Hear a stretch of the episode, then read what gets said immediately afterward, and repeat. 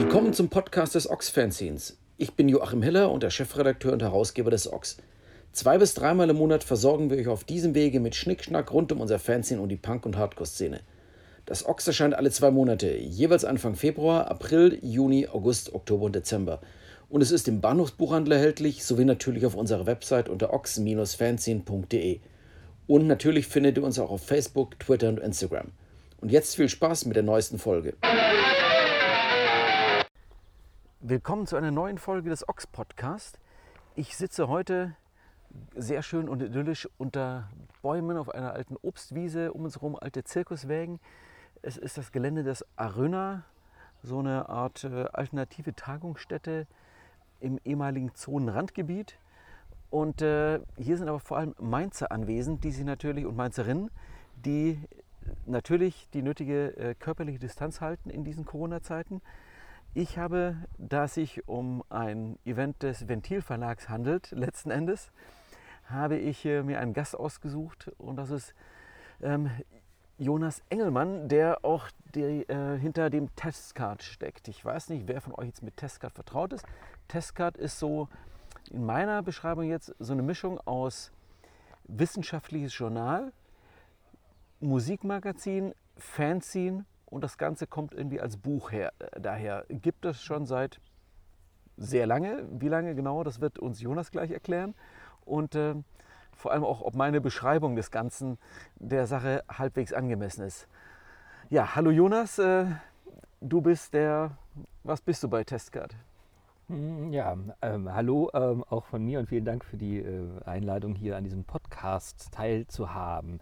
Ähm, ein paar Fragen hast du ja jetzt sozusagen gleichzeitig gestellt. Also Tesla gibt es seit 25 Jahren, seit 95. Wir haben dieses Jahr unser 25. Jubiläum, was wir eigentlich auch groß feiern wollten, aber jetzt aufs nächste Jahr vertagen müssen, weil diese Konzerte und Lesungen, die wir geplant hatten, natürlich jetzt so nicht stattfinden können im Herbst, wie wir das gedacht hatten.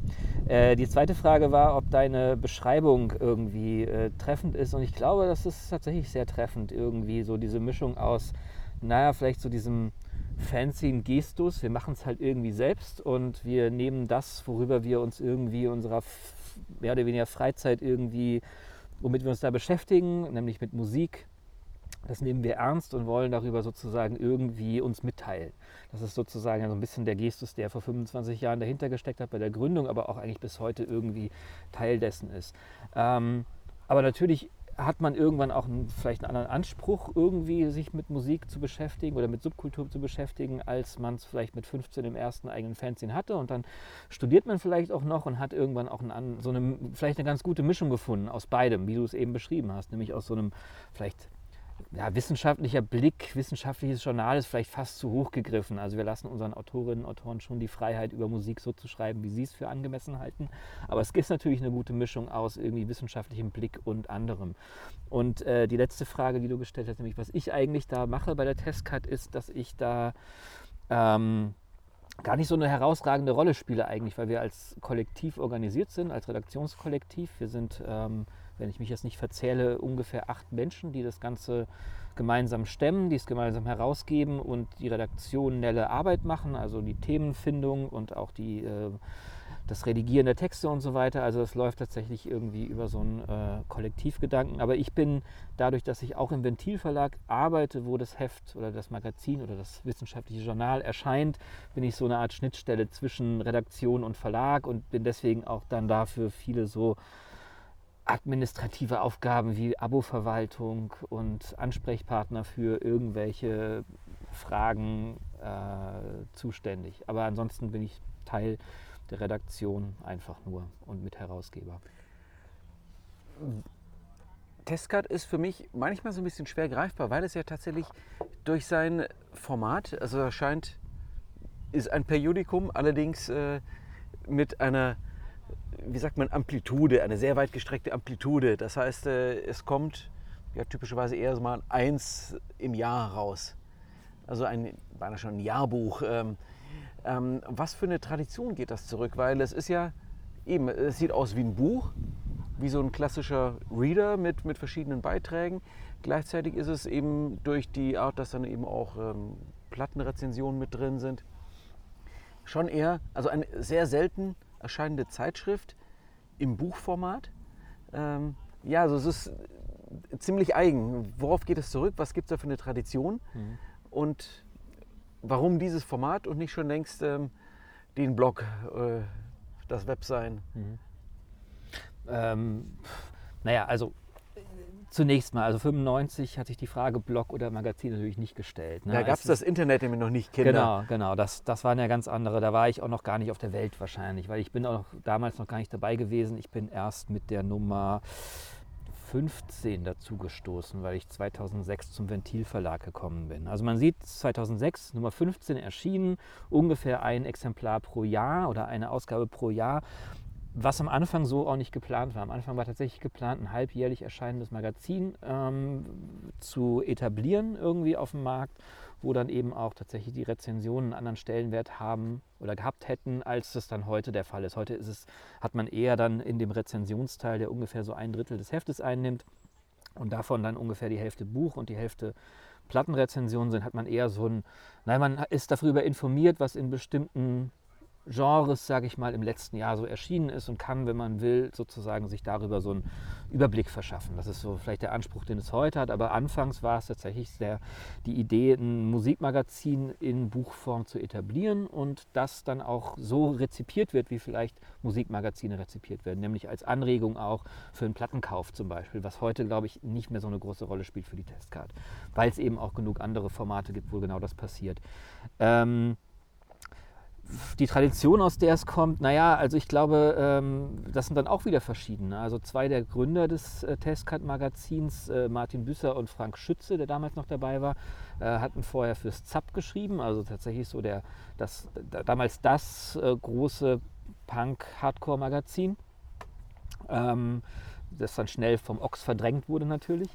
Ähm, und ja auch schon in den letzten Zügen lag eigentlich letztendlich in dieser Zeit. Und äh, wo Martin ja auch zum Beispiel dann auch schon ein paar Jahre vorher auch unzufrieden mehr oder weniger ausgestiegen ist aus dem regelmäßigen Schreiben, weil er irgendwie keinen Bock mehr hatte, sich auf so einem auf so eine schnelllebige Art und Weise mit Musik auseinanderzusetzen. Nämlich so, ne, mach mal ein Interview, stell die 20 wichtigen Standardfragen und dann war es das so. Ne? Und Plus, dass natürlich der, der Gestus natürlich ein anderer ist. Also, ähm, und das ist jetzt keiner der Wertungen von meiner Seite, aber wie soll ich das ausdrücken? Ähm, das Zap war natürlich schon gerade zum Schluss hin sehr räudig, straßenkötermäßig. Und ähm, Martin ähm, ist ja dann doch eher, ja, wie soll ich sagen, in diese popkulturell, poptheoretische, äh, wissenschaftlich intellektuelle Auseinandersetzung mit Musik immer stärker reingegangen. Das heißt, da sind natürlich irgendwie auch zwei so Entwicklungen auseinandergelaufen. Und äh, ich kann mir vorstellen, dass da einfach vielleicht auch gefühlt nicht mehr so, dass nicht mehr so die richtige Abwurfstelle von dieser Art von Texten und Textformaten ähm, war.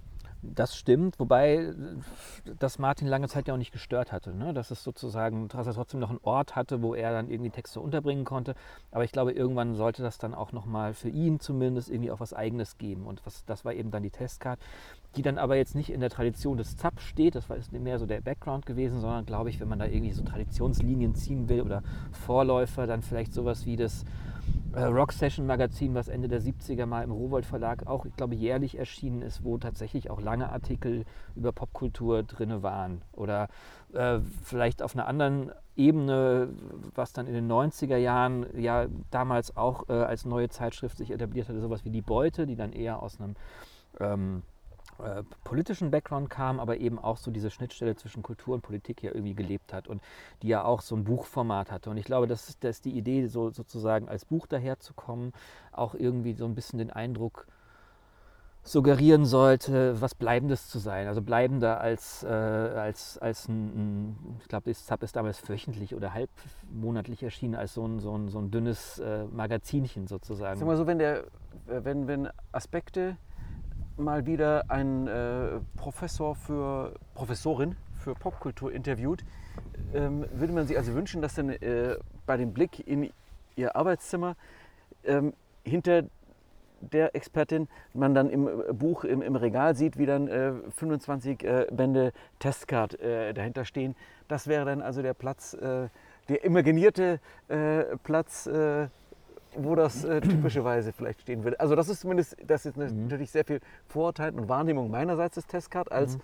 schon eher so ein, naja, also äh, eher aus einer wissenschaftlich, wissenschaftlichen Beschäftigung mit dem Thema als mit so einer ähm, spielerischen, ähm, aus so einer Fankultur heraus äh, geborenen Beschäftigung, was natürlich durchaus damit reinspielen kann, Mhm. aber Ja, das stimmt schon. Also es ist, ist tatsächlich ein eher äh, wissenschaftlicherer Blick, was glaube ich auch damit zusammenhängt, dass der Anspruch schon war, sozusagen viel Raum den Autorinnen und Autoren zu geben, um sich tiefer gehen mit irgendwelchen musikalischen Phänomenen zu beschäftigen. Und dann gerät man wahrscheinlich automatisch irgendwann in so einen Analyseblick hinein. Ne? Wenn man irgendwie weiß, oh, ich habe jetzt irgendwie zehn Seiten Zeit, um mich irgendwie mit der ersten Deceit-Platte zu beschäftigen, dann geht man ja auch ganz anders daran, als wenn man eine Rezension schreiben würde. So. Und das ähm, äh, war dann, glaube ich, für den deutschsprachigen Raum schon so ein neues Format, dass sozusagen ein Magazin plötzlich da war. Gut, Rock Session habe ich ja gesagt, gab es schon. Die haben nochmal ein bisschen anders funktioniert, aber dass plötzlich sozusagen ein Ort da war, wo so viel Raum für solche Randphänomene musikalischen da war. Was, glaube ich, dann wiederum aber auch vielen Pop-Professoren vielleicht auch gar nicht so sehr getaugt hat, weil das, was wir dann musikalisch da drin hatten, vielleicht ja auch nicht das war, was dann irgendwie in, ähm, äh, an der Uni sozusagen verhandelt wurde. Ist heute vielleicht ein bisschen anders, aber wir hatten interessanterweise, weil du das eben sagtest mit dem äh, ne, Pop-Professor, wir hatten kürzlich, ich will jetzt hier keine Namen nennen, aber es gab sozusagen eine äh, Rezension der Testcard oder einen Verweis auf die Testcard in diesem wissenschaftlichen Pop-Magazin, was glaube ich auch Pop-Magazin heißt. das hätte ich jetzt erwähnt, der Transkriptverlag Genau. ist das, glaube ich, ja. und da wurde der Testcard so ein bisschen in, diesem, in dieser Besprechung oder in dieser Hommage an die Testcard, die es irgendwie dann doch nicht war, wurde so ein bisschen kritisiert an der Testcard, dass sie sich nicht entscheiden will. Zwischen auf der einen Seite sozusagen so einem adornitischen, wir kritisieren äh, die Kulturindustrie, ne, was ja auch mal so ein gewisser, also auch so eine Tradition ist, aus der die Testcard kommt. Und gleichzeitig aber auch so ein, äh, sozusagen so, eine, so ein Glauben daran sich bewahrt, dass Popkultur durchaus einen subversiven Gehalt haben kann. Und uns wurde sozusagen von diesem Popprofessor vorgeworfen, dass wir uns nicht entscheiden wollen zwischen diesen beiden Polen. Und, Eine äh, Spur zu kindisch, um richtig wissenschaftlich Genau. zu sein. Und, äh, aber ich glaube, genau das ist das, was die Testcard auch interessant macht. Dass War es das zufälligerweise irgendein Professor aus Siegen? Äh, Ich weiß es nicht. Ah, ich so weiß nicht, es, genau. es, es gibt da so einen Typen aus Siegen, der mir Ja. immer wieder negativ Ja. auffällt. Aber lassen wir das. Ja, jedenfalls ist, es fand ich es ganz spannend, dass, dass uns sozusagen aus so einer äh, Pop-Professoren-Perspektive genau das vorgeworfen wurde, was ich eigentlich an der Testcard interessant finde. Dass er sich nämlich nicht entscheiden muss. Und dass es so, dass, dass sozusagen ein kritischer Blick auf Kulturindustrie, wenn man es so nennen will, oder auf Kultur in der Gesellschaft durchaus auch beinhalten kann, dass man daran den Glauben behält, dass, sonst würde man den ganzen Scheiß ja auch nicht machen wollen, dass Popkultur oder Subkultur oder Musik oder whatever durchaus auch irgendwie was Emanzipatorisches in sich tragen kann. So. Das hast du schön gesagt. Ähm, und du hast es auch irgendwie für so ausgedruckt, ausgedrückt, wie man vielleicht äh, wiederum Menschen, die jetzt sagen so, ja, aber echt, die schreiben Musik, ja, aber das ist mir alles viel zu intellektuell, äh, das ist, nee, das, und am Ende sind auch noch Fußnoten, nee, habe ich keinen Bock drauf. Also sagen wir so, es ist nicht für jeden. Also äh, was ist eure imaginierte Zielgruppe? Weil es ist sicher nicht der, na, jemand, der einfach nur ein nettes Interview mit, einer aktuellen Band lesen will ähm, und äh, wissen will, ob er die neue feine Sahneplatte, äh, was, was irgendjemand dazu denkt. Ähm, es ist ja schon irgendwie eine andere Angehensweise, die auch eine andere Leserschaft ähm, irgendwie imaginiert. Also für wen, für wen macht ihr das oder was wisst ihr über eure Leserschaft? Hm. Naja, also tendenziell ist es ein durchaus eher natürlich ein akademischeres Publikum, das wir als Leserinnen und Leser haben. Sehr viele, die mit der Testcard auch älter geworden sind oder gealtert sind, die die Testcard seit Anfang an lesen und ähm, Damals Studentin waren und heute damals vielleicht gerade angefangen haben zu studieren oder äh, in meinem Fall, ich habe, hab, glaube ich, die erste Testcard äh, gelesen, da war ich noch gerade so in der Oberstufe und habe das alles nicht verstanden und habe mich sozusagen dann aber, fand es irgendwie auch super, so wie damals auch vorher die Texte von Martin im Zapf, wo ich einfach dachte, hä, was ist denn das?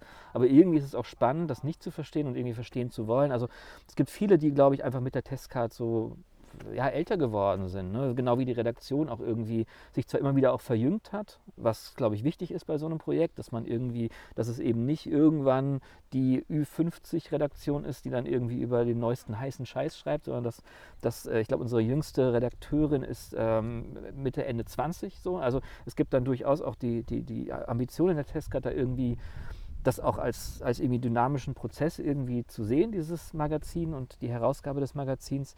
Ähm, ähm, aber ich glaube, dass, äh, um auf deine Frage zurückzukommen, wen wir so uns als Publikum imaginieren, ähm, also wir haben ja relativ viele Veranstaltungen auch zur Testcard. Insofern müssen wir uns gar nicht so viel imaginieren, wer dann da sitzt. Ne? Es ist ein relativ klares Publikum. Es ist ein, äh, ein, weiß ich nicht, ich hatte die letzte Präsentation, ist vielleicht dann auch repräsentativ für die Testcard, wo ich äh, im äh, Institut für Zukunft in Leipzig äh, die aktuelle Ausgabe vorgestellt habe. Und da es natürlich so ein links geprägtes studentisches Publikum, sage ich mal, was vielleicht auch mit dem Ort zusammenhing, aber das ist durchaus das, was dann zu unseren Lesungen kommt. Äh, die Abonnenten sind vielleicht auch mal zum Teil andere. Das geht durchaus auch an Unibibliotheken. Also es gibt auch dieses wissenschaftliche, also rein wissenschaftliche ähm, äh, Publikum. Und es gibt sicherlich auch, auch äh, weniger äh, wissenschaftlich geprägte, interessierte aber ich glaube, das ist schon zwangsläufig irgendwie dann so der Haupt, äh, Hauptfokus in den Leuten, die das dann lesen und sich dann damit irgendwie auch beschäftigen. Mhm. Der angelsächsische, also englische Sprachraum ist uns, was diese ganze Popkultur Schreibe betrifft, ähm, sehr weit äh, voraus. Also als in Deutschland noch kaum Bücher über Musik erschienen sind, ähm, war das dort schon gang und gäbe. Deshalb ist man in den 90ern eben aus, den, aus dem USA-Urlaub mit äh, extrem dicken Taschen zurückgekommen, weil man all diese Bücher dort gekauft hat über, über Punk, über was auch immer, ähm, die damals in Deutschland einfach noch gar nicht äh, gemacht wurden und keiner darüber geschrieben hat. Ähm, gibt es für diese Art von Musikjournalismus, Schreiben über Musik ähm, im angelsächsischen Sprachraum eine, ein, ein, ein Vorbild, äh, eine Entsprechung also zu Testcard? Hm. Naja, ist schwierig zu sagen, aber vielleicht, äh, auch wenn es ein anderes Format hat, weil es ja als tatsächlich Magazin daherkommt, aber wäre sowas wie das Wire, glaube ich, irgendwie was, wo wir uns vielleicht in so einer Tradition sehen, weil da ja auch, äh, um jetzt auch mal so vielleicht inhaltlich so ein bisschen auf die Testkarte zu sprechen zu kommen, was da so musikalisch auch verhandelt wird, weil das ist ja eigentlich das Entscheidende, wo, was ist unser Fokus, was, ist, was interessiert uns an Musik. Ähm, äh, ist es, ist es tatsächlich, äh, auch, auch, wenn ich am Anfang gesagt habe, dass das sozusagen dieses Zap-Magazin so der Background da, wo man herkam, war das ja so, eher so der Startpunkt, sage ich mal. Das ist ja das Interessante, dass, dass Punk und Hardcore der Startpunkt war für auch das Interesse an einem großen Fächer an Musik, ne? wo dann Jazz äh, in bestimmten Ausformungen genauso eine Rolle gespielt hat, wie dann die, die, die interessante Form von elektronischer Musik. Ähm, Martin hat zum Beispiel in, ich glaube, in der frühen Nummer, in der Soundnummer wahrscheinlich, sich auch viel mit Techno und, und dessen Anfängen beschäftigt. Ähm, äh, Industrial war Thema in der Testcard, äh, verschiedene Formen von, von neuer Musik, von Avantgarde und so weiter. Also es ist schon der Versuch sozusagen, in, äh, aber auch Hip-Hop ist, ist durchaus ein Thema, was in der Testcard vorkommt. Also es ist der Versuch, vielleicht überall nach den interessanten äh, Formen zu suchen, die irgendwie ähm, das jeweilige Genre vielleicht irgendwie auf eine interessante Weise bereichern oder sowas. Ne? Und das ist, glaube ich, das, was zum Beispiel im Wire-Magazin ja auch eine Rolle spielt, wo, wo auch eine gewisse Offenheit in dem, womit man sich beschäftigt, musikalisch irgendwie äh, äh gepflegt wird und wo auch ein, ein, ja, irgendwie intellektueller Blick vielleicht auf, auf, dieses, auf diese verschiedenen Formen gepflegt wird, ähm, aber eben immer mit dem, mit dem, nicht mit so einem wissenschaftlich abgehobenen äh, Professorengestus, sondern mit dem, mit dem Anspruch, irgendwie die eigenen Interessen vielleicht auch vermitteln zu wollen. Also nicht sozusagen sich in einer, nur in der eigenen Blase zu bewegen und auf eine, auf eine Weise darüber zu schreiben, sprachlich jetzt, äh, ähm, die vielleicht dann auch nur einen Bruchteil nachvollziehen kann, sondern tatsächlich so einen, so einen vermittelnden Anspruch auch irgendwie. Hey, ich weiß, du interessierst dich nicht für Free Jazz, aber ich kann dir jetzt vielleicht einen Artikel darüber schreiben, warum es vielleicht zumindest mal interessant sein könnte, es zu versuchen. Und wenn es danach dich immer noch nicht interessiert, so what, dann ist es aber zumindest, hast du durch den Artikel vielleicht Interesse daran gefunden, es mal irgendwie, dir mal das und das anzuhören. Also so ein Sendungsbewusstsein seitens des Schreibenden und der oder der Schreibenden ist also schon wichtig. Ähm, hört da mal rein, weil das ist nämlich gut. Also man Emotionen. Und äh, nicht, dass ich jetzt sage, dass ähm, Wissenschaftler und Wissenschaftlerinnen keine Emotionen haben, wäre auch Quatsch. Aber natürlich äh, ist in rein wissenschaftlichen Artikeln geht es natürlich einfach um eine sachliche Abhandlung von Fragestellungen, ähm, mit, ausgehend von einem neutralen, beobachtenden Standpunkt aus. Und ähm, da nehmt ihr euch also schon, ist es euch also durchaus wichtig, ein, ein subjektiven äh, Positionen einzunehmen. Absolut. Also es geht uns nicht darum, und das ist, glaube ich, auch das, was uns dann von wissenschaftlichen Journalen unterscheidet, es geht uns nicht darum, dass wir den Autorinnen sagen, schreib mal einen objektiven Artikel über Industrial Music. Wir wollen eine Geschichte des, der Industrial Music, ohne dass deine Meinung zu dem Genre irgendwie eine Rolle spielt. Also das, das interessiert mich persönlich auch nicht. Da, das, das kann ich woanders nachlesen. Aber mich interessiert vielleicht, warum eine bestimmte Person XY was die daran findet und warum und wie sie das vermittelt, sozusagen, dass sie dieses, diese, diese und jene Band oder dieses und jenes Genre spannend findet und äh, auch irgendwie, was weiß ich, gesellschaftlich relevant. Und sei es auch nur in einem bestimmten historischen Kontext gesellschaftlich relevant. Ne? Also wahrscheinlich würde, wenn heute eine Band wie, keine Ahnung, Throbbing Gristle ankäme und das Gleiche machen würde, wäre das irgendwie nicht, äh, würde man vielleicht darüber lachen. So, aber 70er Jahre war das irgendwie ein Thema und war das irgendwie wichtig so. Ähm, was mir eben noch kurz einfiel, äh, äh, oder was, was, was, äh, weil wir jetzt sehr viel über Musik gesprochen haben ähm, und die Frage, wie Testcard über Musik schreibt oder Musik vermittelt, ist vielleicht auch noch wichtig zu erwähnen, dass Testcard nicht nur Musik behandelt, sondern dass es Testcard auch um andere kulturelle Film. Formen geht. Es geht viel um Film, um Literatur, mhm. aber eben auch um na, wie soll man sagen, vielleicht das Verhältnis von Politik oder von Gesellschaft und, und Kultur. Ähm, und, und was auch noch wichtig ist zu erwähnen, und das äh, schließt daran jetzt so ein bisschen an, ist, dass die Testcard immer über Schwerpunktthemen funktioniert. Das haben wir noch gar nicht gesagt. Das, das ist relativ, wäre meine nächste Frage. Es ist relativ wichtig, weil, weil äh, sich aus diesen Schwerpunkten ja auch irgendwie ähm, dann sozusagen der Blick auf Musik ergibt. Ne? Das ist natürlich was anderes, ob man, ob der Schwerpunkt äh, Sex ist oder äh, Sound. Ne? Man blickt sozusagen jeweils auf andere Genres, man blickt anders auf Musik oder auf Kultur. Ähm, und wenn man was, was sind denn äh, einfach mal die, die, äh, die Schwerpunkte, du hast jetzt ein paar Stichworte schon genannt, der aktuelle Schwerpunkt und was waren davor die Schwerpunkte, mhm. damit einfach unsere Zuhörerschaft ja. mal eine Idee bekommt, äh, mhm. was das sein kann. Also ich kann ja mal sagen, was die, was so die, die vielleicht so herausgehobene äh, Schwerpunkte waren. Die Nummer eins hatte das Thema Destruktion was ja vielleicht auch ein ganz interessanter Start ist, sozusagen. Erstmal alles Macht zu kaputt, was euch kaputt Genau, macht. erstmal alles zu zerschlagen. Ähm, äh, dann ging es weiter mit äh, sozusagen verschiedenen Aspekten vielleicht von Popmusik oder Popkultur. Es ging um Sound, es ging um Musik aus dem Inland, es ging um Retro-Phänomene, es ging, ging, um Songtexte, es ging um äh, Popliteratur. Also es gab sozusagen so, das waren die ersten sieben Ausgaben. Und dann hat das Ganze sich irgendwann so mit der Nummer 10, 11, 12 so ein bisschen geöffnet hin äh, oder äh, weg von so einem ganz starken Fokus auf Musik und hin zur Frage vielleicht, äh, wie ist denn das Verhältnis von Musik und mir selbst und Musik und Gesellschaft? Also irgendwann ging es plötzlich um sozusagen so vielleicht diese, na, um, um, die Frage, von welchem Standpunkt aus schreibe ich eigentlich hier? Was, wie, wie betrifft mich das denn? Weil dann irgendwie ähm, äh, spätestens mit der Ausgabe, die sich mit, äh, mit, mit, mit, mit, mit Regressphänomenen beschäftigt hat und mit, mit Nischen in der Popkultur. Regressphänomene, what? Es gab die Nummer 18, die hatte das Thema Regress. Was ist das? Regress, äh, sozusagen. Ich nehme, jemand Regressforderungen hat, irgendwas Ja, okay, nee, es geht eher um so gesellschaftlichen Regress, also um, um Rückschritte, sage ich mal, gesellschaftliche. Progress, Fortschritt, genau, Regress, genau, Rückwärtsentwicklung. Genau. Okay.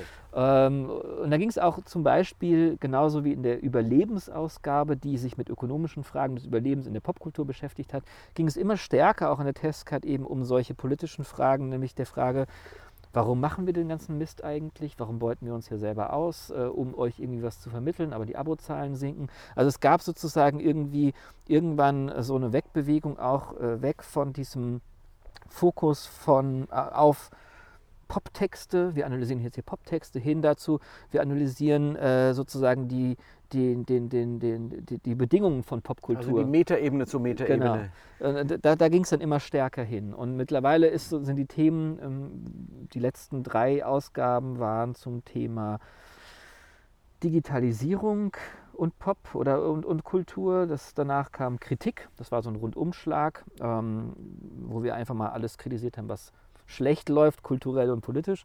Und die aktuelle Nummer ist dann aber zum Thema Utopie, wo wir nochmal gefragt haben, na, was steckt denn dann trotz dieser ganzen Kritik, die wir haben, an allem Möglichen, dann doch nochmal an Utopischem vielleicht in Pop? Oder wo kann man das denn vielleicht heute finden? So, ne? Wann hattet ihr den, äh, das, äh, das Gender-Thema? Ähm, war das von Anfang an konstituierender Teil eurer Themenwelt? Oder gab es auch irgendwann den Punkt, äh, wo Tesla gesagt hat, Moment mal, Frauen, Diesen Punkt gab es tatsächlich. Also die, die Testcard war vielleicht auch aus so einer Zapftradition heraus so ein Männerding am Anfang. Ne? Also es gab eigentlich... Kennen Sie nur Männer, nur Männer kennen Sie ja mit Musik Eben. aus, weiß ja jeder. Genau. Also es, es war, es haben äh, ein paar Typen dieses Heft gegründet, dieses Magazin gegründet und das blieb dann auch so die ersten Ausgaben über. Also interessanterweise nicht nur redaktionell, sondern auch was die Autorenschaft betrifft. Also da haben eigentlich wenig Frauen für geschrieben. Äh, welche Gründe das genau hatte, das, das war lange vor meiner Zeit. Da Können wir noch kann, zehn Podcasts zu dem Thema machen? Kann ich jetzt auch nicht, nicht viel zu sagen, warum man da sich nicht mehr Mühe gegeben hat, da vielleicht auch Autorinnen zumindest zu finden, wenn schon nicht Redakteurinnen. Aber das hat sich dann geändert mit der Nummer 8, weil da ist dann Tine Plesch zum, zur Redaktion gestoßen, genau aus diesem Grund, dass sie mal Martin auf einer Lesung in Nürnberg ähm, äh, damit konfrontiert hat und gesagt hat, ey, super Heft, was ihr da macht, aber warum zur Hölle seid ihr denn nur Typen? Es gibt doch genug Frauen, die schreiben können und es gibt genau so viele Frauen, die interessante Dinge über Musik sagen können. Als, äh, und jetzt sitzen hier wieder irgendwie ihr Studenten auf der Bühne Typen und macht das Gleiche wie immer, die gleichen Fehler wie immer. Martin hat sie daraufhin kurzfristig einfach in die Redaktion aufgenommen und dann war Tine Plesch, äh, ähm, die tragischerweise dann ein paar Ausgaben später gestorben ist. Ich glaube, Mitte der no nee, mal, wann ist sie gestorben? Anfang der Nullerjahre? Ich bin mir gar nicht ganz sicher. Ich habe sie auch nur kurz kennengelernt. Das war dann noch, auch noch vor meiner Zeit. Aber sie hat nicht nur ihre eigene sozusagen Perspektive und ihren eigenen feministischen Anspruch sozusagen ins Heft mit reingebracht, sondern auch ganz viele Autorinnen mitgebracht, die dann auch regelmäßig geschrieben haben für Testcard. Und eigentlich seitdem ähm, seit dem Schwerpunktheft, was dann auch das Thema Gender hatte, interessanterweise zu einem Zeitpunkt, als das Ganze an den Unis noch nicht angekommen war, also sozusagen vor dem großen Boom. Dass der Gender-Wahnsinn noch nicht zugeschlagen äh, hatte. Äh, genau. Alle haben die Anführungszeichen hoffentlich die, gesehen, natürlich, die, natürlich. Ja, gemacht ja. Hat. Ähm, äh, ja, interessanterweise ist das Heft tatsächlich, das war die Ausgabe 8, ich sage immer Heft, aber es ist ja eigentlich ein Buch. Das Buch, äh, die Nummer 8 war tatsächlich äh, so ein... Ähm, äh, ein, ein, ein, ein, ein äh, Buch, was sich auch an den Unis tatsächlich so ein bisschen als, als erste Quelle für, für Hausarbeiten auch irgendwie so äh, gemausert hat, auch seit Jahren vergriffen, eins der, der bestverkauftesten äh, Testcard-Hefte aller Zeiten. Die Gender-Ausgabe, die, glaube ich, 2000 erschienen ist oder 1999, also gerade so kurz bevor das an den Unis dann so richtig abging mit, dem ganzen, mit der ganzen Thematik. Ähm, und seitdem ist tatsächlich, äh, auch wenn nach, nach Tines Tod es dann nochmal kurzzeitig sozusagen irgendwie auch äh, äh, keine Frau mehr in der Redaktion gab, hat sich das heute gewandelt. Also wir sind, ähm, es ist ein Thema bei uns, was, was wir nicht mehr als Themenheft behandeln müssen, so, weil wir tatsächlich darauf achten, dass in, in, innerhalb der Ausgaben Autorinnen zu Wort kommen. In der Redaktion sind wir, ich glaube, 50-50 Männer, Frauen. Also da ist tatsächlich was, was sich, was sich auch stark geändert hat. Und, ja. Das ist natürlich jetzt ein sehr aktives Bestreben gewesen, dass es so ist, bildet aber die, fürchte ich, die Realität in der, im Kulturbetrieb, Musikbetrieb mhm. nicht wirklich ab. Also ich habe da erst noch was gelesen zum Thema äh, von der Künstlersozialkasse, wo es darum ging, um die Einkommensverteilung äh, mhm. Männer, Frauen in dem Bereich, was natürlich immer ein Indikator ist, wo auch eben ganz klar ähm, erkennbar war, dass äh, Frauen weitaus weniger in dem Bereich Einkommen haben, äh, also ihr Einkommen haben und generell auch äh, weniger verdienen als Männer. Also das äh, Ähm, nur mal so als, als ungefähre Zahl reingeworfen, dass nur weil es eben bei euch so ist, ist es noch lange nicht in der realen Welt irgendwie angekommen. Also ähm, ja, das, wie, wie, habt ihr, wie ergründet ihr das, dass das Interesse ähm, an, ist Pop, äh, vielleicht die andere Frage, um es mal so direkt zu sagen, ist Popkultur bis heute einfach ein vornehmlich männliches Thema? Mm, naja, es ist natürlich ein bisschen komplexer als, als äh, äh, als man es jetzt irgendwie in, in, Kürze beantworten könnte. Ich glaube, das Problem ist natürlich wie in so vielen anderen äh, Bereichen, gesellschaftlichen Bereichen, dass Frauen sehr lange aus bestimmten Bereichen ferngehalten wurden und sich sozusagen äh, der Weg dahin zurück oder überhaupt da rein in bestimmte Bereiche. Äh, es geht ja nicht nur, ist ja nicht nur in der Popkultur so, sondern es ist ja in, in, auf, auf ganz vielen verschiedenen Ebenen so. Ähm, vom weiß ich nicht, Fußball bis zum Manager äh, irgendwie, wo, wo, wo Frauen sozusagen einfach äh, immer ein bestimmter Ort zugewiesen wurde, nämlich am Rand oder Ach, eben. du bist doch die Mercherin. Nein, ich Genau. bin die Bassistin. Ich bin die Gitarristin. Und da ist Oh. natürlich, da ist natürlich so eine, so eine Popkultur oder Subkulturszene nicht vorgefeit, da irgendwie genau die gleichen Sachen zu reproduzieren, die überall äh, sonst passieren, weil man ja damit selber aufgewachsen ist. Ne? Und äh, gerade auch, das halt- hat natürlich eine gewisse Tragik, dass das dann auch in, in sozusagen linken subkulturellen Kontexten genauso passiert ist, äh, sei es Punk oder Hardcore oder Hip-Hop oder whatever, ne? wo, wo sozusagen ein, so, ein, so ein absoluter Widerspruch besteht zwischen dem eigenen politischen Anspruch und der Realität, in der man aber sich, sich bewegt.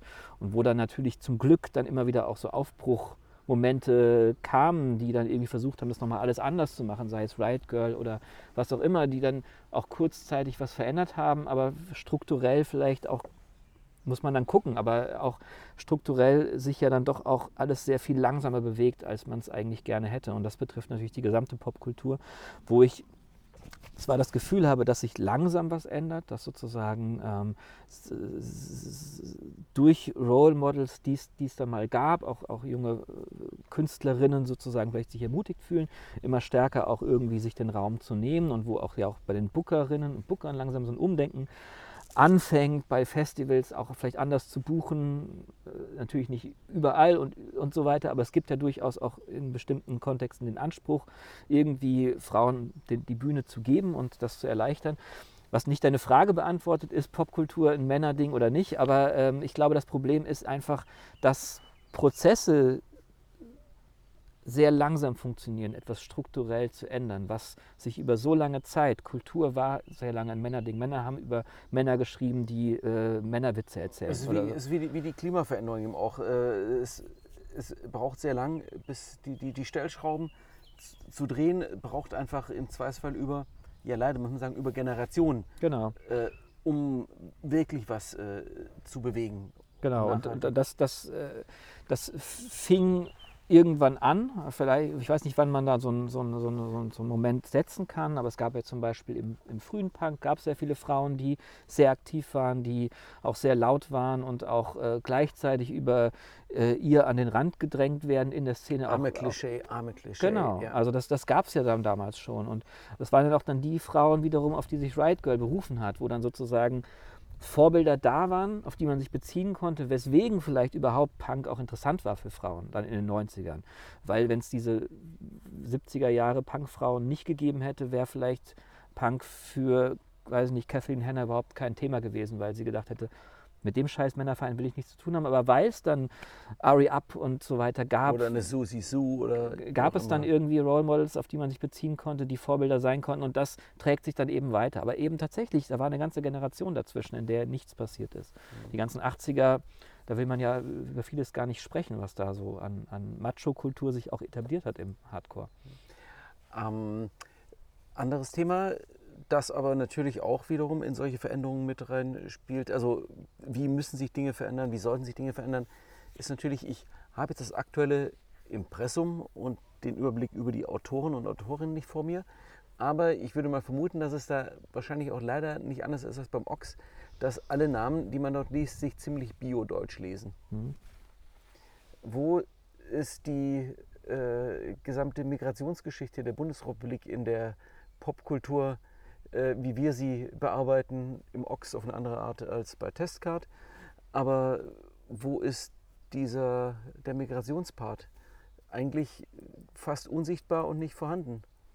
Ja, tatsächlich. Also das ist, das ist tatsächlich auch ein Thema, was bei Testcard äh, auch festzustellen ist. Wir sind zwar mittlerweile sozusagen aus einer feministischen Perspektive durchaus äh, äh, äh, besser aufgestellt, aber die Redaktion ist, ist tatsächlich noch sehr biodeutsch, wie du gesagt hast. Ne? Also da, da gibt es tatsächlich noch, noch Leerstellen, auch wenn sich in einzelnen ähm, Artikeln immer wieder damit beschäftigt wurde, auch mit, mit sozusagen Migrationsgeschichte im Pop und auch immer wieder sozusagen darüber reflektiert wurde, dass Popkultur ja eigentlich aus sich heraus ja schon ohne sowas wie eine Migrationsgeschichte von musikalischen Fragmenten ja auch gar nicht funktionieren könnte. Und weiß ich nicht, auch äh, Künstler wie, weiß ich nicht, Gabi Delgado oder sowas, die ja so einen Migrations-Background haben und in bestimmten Szenen sich bewegt haben, auch immer wieder auch äh, auftauchen, ähm, ist das als Thema tatsächlich ähm, noch nicht, noch, auch noch so eine, eine der vielen Leerstellen innerhalb des Testcard-Kosmos. Kann man jetzt einfach in, im Rahmen dieser ganzen mhm. Diskussion Black Lives Matter etc., wo eben all solche Aspekte plötzlich weitaus stärker in den Fokus geraten, die mhm. natürlich immer schon immer sehr drängend ja. eigentlich präsent waren, aber wo man jetzt vielleicht nochmal verstärkt darüber nachdenkt, so hey ja, Moment, äh, wir erkennen das alle und unterstützen es auch alle und finden es total super, dass sich da endlich was begegnet, irgendwelche Sklavereistatuen gestürzt werden und so weiter. Und dann schaust du aber mal so hinter deiner eigenen Haustür und merkst so, hm, ja, aber natürlich, man kann es ja nicht, man kann es ja nicht erzwingen, gefühlt. Also es ist, man merkt, da ist auf jeden Fall eine Leerstelle. Nur wie soll man die, wie soll man die so ohne weiteres füllen? Hm ja, man kann, man kann vielleicht, also letztendlich kann man solche Leerstellen, glaube ich, nur füllen, indem Leute kommen wie Tine Plesch und sagen, hey, cool, cool was ihr macht, weil das ist ja erstmal das Wichtige, ne? dass man trotzdem ja auch irgendwie wahrgenommen wird in bestimmten Kontexten und irgendwie als jemand wahrgenommen wird, der irgendwie authentisch versucht, auch wenn das Wort authentisch blöd ist, aber der authentisch versucht, sich irgendwie mit bestimmten Formen von Kultur zu beschäftigen und das auch so rüberbringt, dass zum Beispiel auch, obwohl es damals eben Männerheft war, Tine sich davon angesprochen gefühlt hat, was da passiert. Und dann aber auch Teil dessen sein wollte und nicht direkt abgeschreckt war, weil sie das Gefühl hatte, das ist, das ist ein Haufen, mit dem will ich eigentlich nichts zu tun haben. Also man muss eine gewisse Offenheit im Schreiben und in dem, im Gestus irgendwie bewahren sich und kann eigentlich nur hoffen, dass Leute auf einen zukommen und sagen, ey, weil ich glaube, es kommt äh, sozusagen jetzt irgendwie, man könnte natürlich rumgehen und, und äh, sich, äh, weiß ich nicht, äh, äh, nicht bio-deutsche Schreiber suchen, um irgendwie sie im Impressum stehen zu haben, aber das ist ja albern irgendwie. Letztendlich geht es ja darum, dass es auch ein Prozess sein muss, in dem man, wo, wo man sich gegenseitig irgendwie begegnet. Man kann es ja nicht faken. Genau. Ja. Und äh, das ist, glaube ich, was, was sozusagen ähm, zumindest inhaltlich Testcard immer wieder auch versucht hat, also sozusagen Themen aufzubringen. Wir hatten, glaube ich, in den, es war auch kurz vor meiner Zeit, aber wir hatten so eine Doppelnummer sozusagen, ähm, äh, wo es um äh, auch das schwarze Amerika ging, also die, die Black Music Nummer und danach die Discover America Nummer, wo es sozusagen um auch äh, solche Formen von Migration, also woher kommt der, die Idee von Black Music, was soll das eigentlich sein, wie ist sozusagen auch das Verhältnis von, weiß ich nicht, Kraftwerk und Detroit Techno, wo gibt es da die Überschneidung und Migrationsbewegungen, aber was hat das sozusagen mit Rassismus auch nochmal zu tun? Also es gab sozusagen diese, diese, diese Versuche innerhalb der Testcard, äh, sich auch mit solchen Fragen auseinanderzusetzen und auch das eigene Verhältnis vielleicht dazu zu bestimmen und die eigene, den eigenen Blick darauf irgendwie zu reflektieren. Ähm, was, glaube ich, der Ausgangspunkt sein muss, für, um, um irgendwie auch zu einem Austausch zu kommen. Weil letztendlich ist es ja das, worum es geht. Ne? Es geht ja nicht darum, im Impressum Namen stehen zu haben, sondern irgendwie äh, sich gegenseitig irgendwie auch wahrzunehmen. Ja, das, man, die, die, Kritik wahrzunehmen, die vielleicht kommt, ähm, aber auch wahrgenommen zu werden ne, als irgendwie Magazin, was sich mit bestimmten politischen oder musikalischen Fragen beschäftigt. Ähm, ja, um, um irgendwie zu einem Austausch zu kommen, wo auch immer der dann hinführt. Und, äh, aber das ist ja das Gute, dass es ja alles irgendwie ja auch nicht festgelegt ist, wo es mal hingehen soll. Also es ist ein, ein ein Prozess, es entwickelt sich alles ständig weiter. Ähm, Schmetterlingseffekt fiel mir da ein. Ich meine, du erwähntest bereits äh, die eben äh, um das Jahr 2000 herum erschienene Nummer, in der es erstmal das Thema also Gender so aufgegriffen wurde. Und du sagtest, dass das diese Ausgabe dann auch später immer wieder zitiert wurde und wird. Nun können wir sagen, was, äh, dass das vielleicht so einen Schmetterlingseffekt hatte. Also äh, man gibt ja diese Chaos-Theorie, Schmetterlingsflügelschlag hier löst irgendwo äh, Hurricane aus. Ähm, also ist jetzt vielleicht ein bisschen zu hoch gegriffen, aber trotzdem kann es ja manchmal genau dieses eine Buch, diese eine Platte, dieses eine Ding sein, dass das irgendwas bewirkt. Ähm, ähm, wäre es also in der Hinsicht natürlich einfach wichtig, da mal einen Vlog einzuschlagen, auch mit mhm. sowas wie Testkarte, um einfach zu sagen, hier, wir haben mal den Anfang gemacht, wir haben dieses Thema, ja. diese Problematik thematisiert und ja Leute, jetzt haben wir es ausgebrochen, macht mal was daraus, drängt mal drüber nach. Äh, das, das vielleicht, kann ich jetzt nicht beurteilen, wie das ist, aber ich glaube, was anderes zeigt es auf jeden Fall, nämlich, dass Popkultur, Musik vielleicht auch so ein Indikator dafür ist, was bald auch irgendwie an anderen Orten diskutiert wird. Also ich glaube, dass in, in, in, in Popkultur sehr viel auch schon früher aufgegriffen und verhandelt wird, was, was ein paar Jahre später. Also das ist vielleicht dann der Schmetterlingseffekt. Vegan war ja nun auch genau. in dieser, in, in der, der Punk-Szene der 80er, der, der äh, Anarcho-Punk-Szene in UK ähm, ein Riesenthema. Äh, für uns, das ist ja auch letztlich mit ähm, Ochs Kochbuch Usche und mir im Background. Mhm. So ein Thema, das für uns dauerpräsent war und plötzlich hat es deine Restgesellschaft irgendwie wahrgenommen? Ich meine, will jetzt nicht sagen, so, hey, ich habe es schon immer gewusst, ich war der Prophet. Nein, trotzdem sind bestimmte Dinge für unser Eins in so einer Subkultur mhm. oftmals schon einfach selbstverständlich präsent.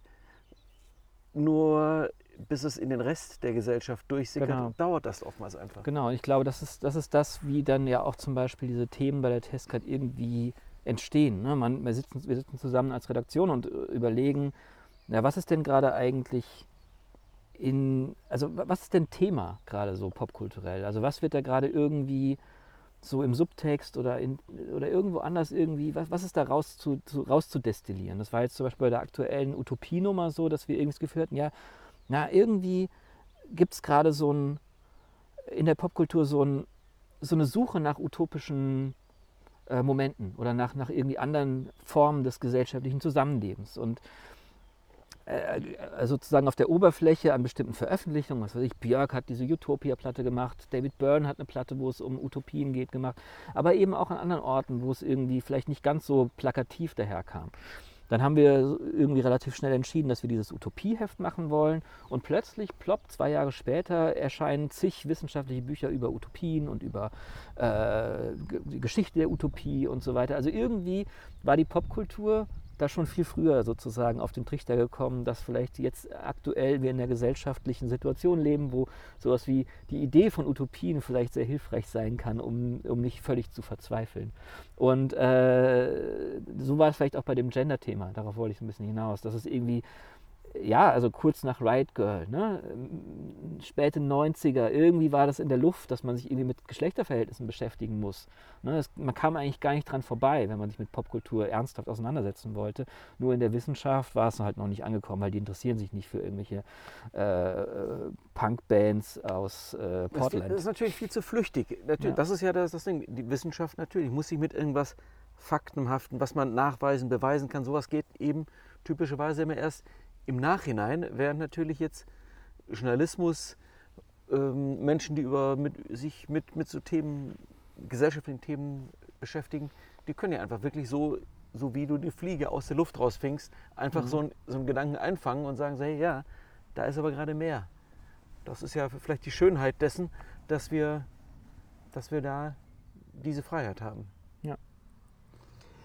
Du erwähntest es, äh, Abonnenten, man kann Testcard abonnieren. Wie funktioniert das? Dass man einfach sagt, so hey, ich will das haben und dann, wenn die nächste Ausgabe bekommt, wird dann der Betrag für die jeweilige nächste Ausgabe abgebucht? Äh, relativ simpel, ja. Also wir haben eine, eine Abo-Auslieferung, äh, das ist unsere Buchhandelsauslieferung auch und die kümmert sich darum. Man bekommt einfach mit jedem Heft eine Rechnung, die aber einen niedrigeren Preis äh, sozusagen äh, hat als äh, das Buchhandelsbuch so, oder die Buchhandelsausgabe. Was kostet der Spaß? Ähm, eine Ausgabe kostet 16, im Abo sind es 12 plus Porto oder so. Ich bin, bin, mir nicht ganz sicher, was der Abopreis ist. Steht aber auf, äh, in diesem Internet, auf der genau. Website. Und wenn man auf dieser Webseite äh, eine, eine, genau, eine E-Mail schreibt, bekomme ich die. Und, und dann, dann, musst du nachschauen, was es eigentlich gerade kostet. Nee, da weiß ich das ja. Da bin ich ja am, am, am Computer und habe da irgendwie äh, nicht nur eine Bierbank vor mir stehen. Wir trinken übrigens Wasser. Wer jetzt gerade Gluckergeräusche gehört hat, ist natürlich Wasser. Jonas, ähm, ich danke dir für deine Zeit. Äh, es war ein sehr spannendes Gespräch. Und äh, ja, auf die nächsten 25 Testcard und vor allem, dass äh, in Bälde dann das Jubiläum auch nachgefeiert werden kann. Ich hoffe es doch mal. Vielen Dank. thank you